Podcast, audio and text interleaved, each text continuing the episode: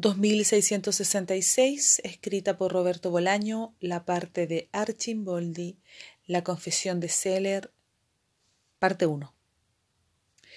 Una noche Seller le dijo que él no se llamaba Seller, sino Summer, y que en buena lógica no tenía obligación de presentarse a los interrogadores alfabéticos en su próxima visita. Aquella noche Reiter no tenía sueño y la luna llena se filtraba por la tela de la tienda de campaña como el café hirviente por un colador hecho con un calcetín. Me llamo Leo Summer y algunas de las cosas que te he dicho son ciertas y otras no, dijo el falso Seller, moviéndose en el catre como si le picara todo el cuerpo. ¿Te suena mi nombre? No, dijo Reiter. No te tiene por qué sonar, hijo mío. No soy ni he sido un hombre famoso. Aunque durante el tiempo que tú has estado lejos de casa mi nombre ha crecido como un tumor canceroso y ahora aparece escrito en los papeles más insospechados. Dijo Summer con su alemán dulce y cada vez más veloz. Por supuesto. Nunca estuve en la Volkssturm. Combatí. No, no quiero que creas que no combatí. Lo hice como cualquier alemán bien nacido. Pero yo serví en otros teatros, no en el campo de batalla militar, sino en el campo de batalla económico y político. Mi mujer, gracias a Dios, no ha muerto, añadió después de un largo silencio en el cual Reiter y él se dedicaron a contemplar la luz que envolvía la tienda de campaña como el ala de un pájaro o una garra. Mi hijo murió, eso es cierto, mi pobre hijo, un joven inteligente al que le gustaba el deporte y la lectura. ¿Qué más se puede pedir de un hijo? Serio, un atleta, un buen lector. Murió en Kursk. Yo por entonces era subdirector de un organismo encargado de proporcionar trabajadores al Reich, cuyas oficinas principales estaban instaladas en un pueblo polaco a escasos kilómetros del gobierno general. Cuando me dieron la noticia dejé de creer en la guerra. Mi mujer, para colmo, dio señales de insanidad mental. No le deseo a nadie mi situación, ni a mi peor enemigo. Un hijo muerto en la flor de la edad. Una mujer con jaquecas constantes y un trabajo agotador que requería el máximo esfuerzo y concentración por mi parte pero salí adelante gracias a mi talante metódico y a mi tenacidad. En realidad, trabajaba para olvidar mis desgracias. El resultado, en cualquier caso, fue que me hicieron director del organismo estatal en el que prestaba mis servicios. De un día para otro, el trabajo se triplicó. Ya no solo tenía que enviar mano de obra a las fábricas alemanas, sino que también tenía que ocuparme de mantener en funcionamiento la burocracia de aquella región polaca en la que siempre llovía. Un triste territorio provinciano que intentábamos germanizar, en donde todos los días eran grises y la tierra parecía cubierta por una mancha gigantesca de hollín y nadie se divertía de manera civilizada. Con el resultado de acá hasta los niños de diez años eran alcohólicos. Figúrese usted, pobres niños, unos niños salvajes, por otra parte, a los que solo les gustaba el alcohol, como ya le he dicho, y el fútbol. A veces los veía desde la ventana de mi despacho. Jugaban en la calle con una pelota de trapo y sus carreras y saltos eran verdaderamente lamentables, pues el alcohol ingerido los hacía caerse a cada rato o fallar goles cantados. En fin, no quiero abrumarlo. Eran partidos de fútbol que solían acabar, a puñetazo limpio o a patadas, o rompiendo botellas de cerveza vacía en la crisma de los rivales. Y yo lo miraba todo desde la ventana y no sabía qué hacer. Dios mío, ¿cómo acabar con esa epidemia? ¿Cómo mejorar la situación de esos inocentes? Lo confieso, me sentía solo, muy solo, muy solo. Con mi mujer no podía contar.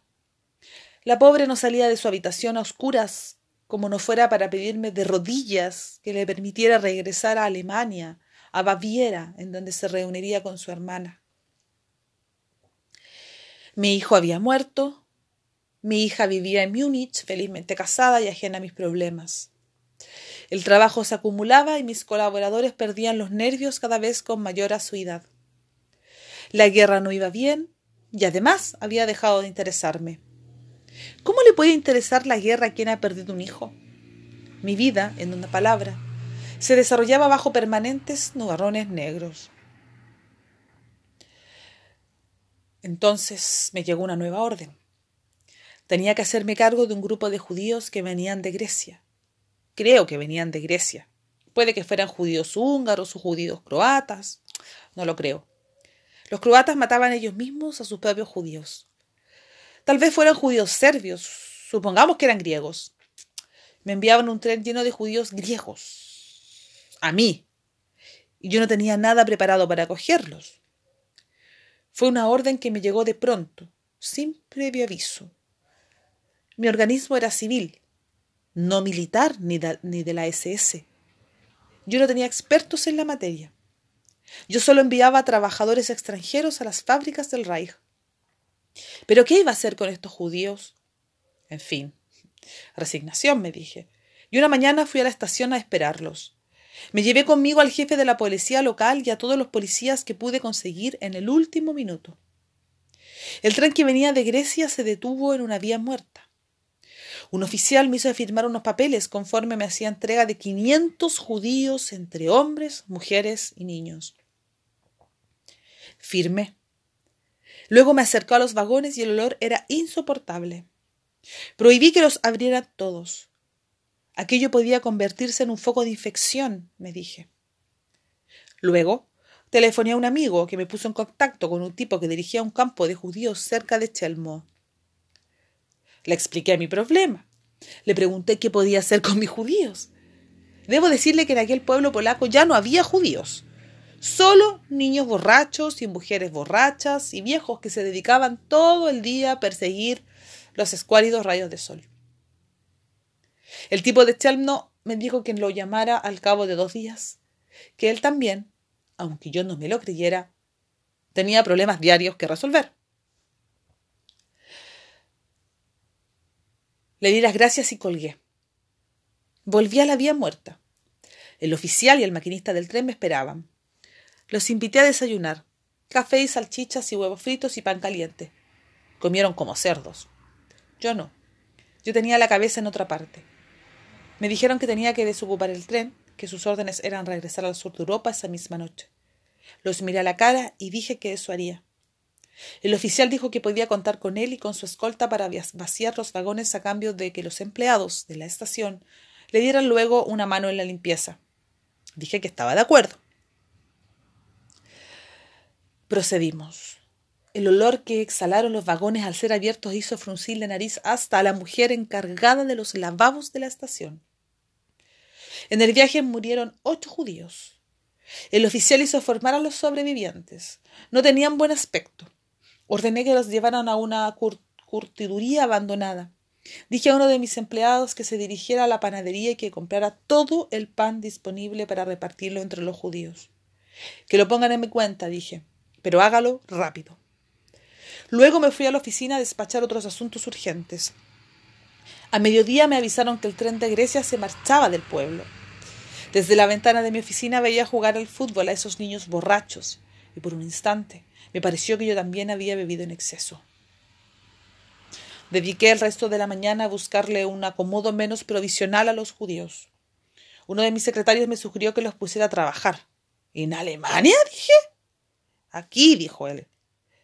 No era una mala idea.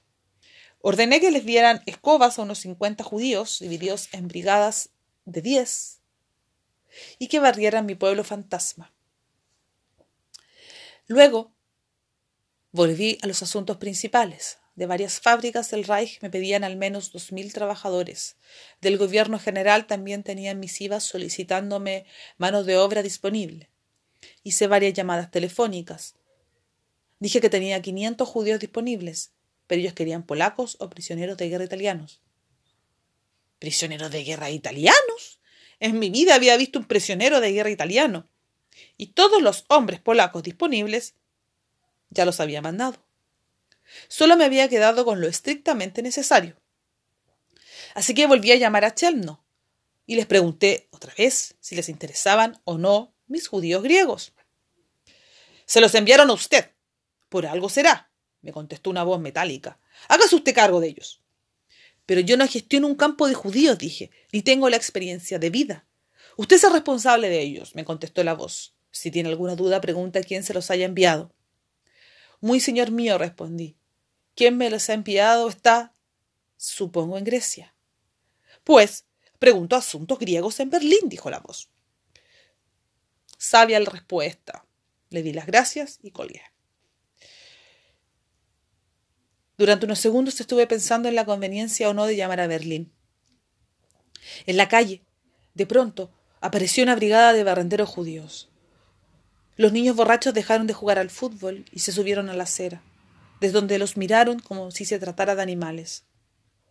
Los judíos al principio miraban al suelo y barrían a conciencia, vigilados por un policía del pueblo pero luego uno de ellos levantó la cabeza, no era más que un adolescente, y miró a los niños y a la pelota, que permanecía quieta bajo la bota de uno de esos pillastres. Durante unos segundos pensé que se pondrían a jugar. Barrenderos contra borrachines. Pero el policía hacía bien su trabajo, y al cabo de un rato, la brigada de judíos había desaparecido, y los niños volvieron a ocupar la calle con su remedo de fútbol.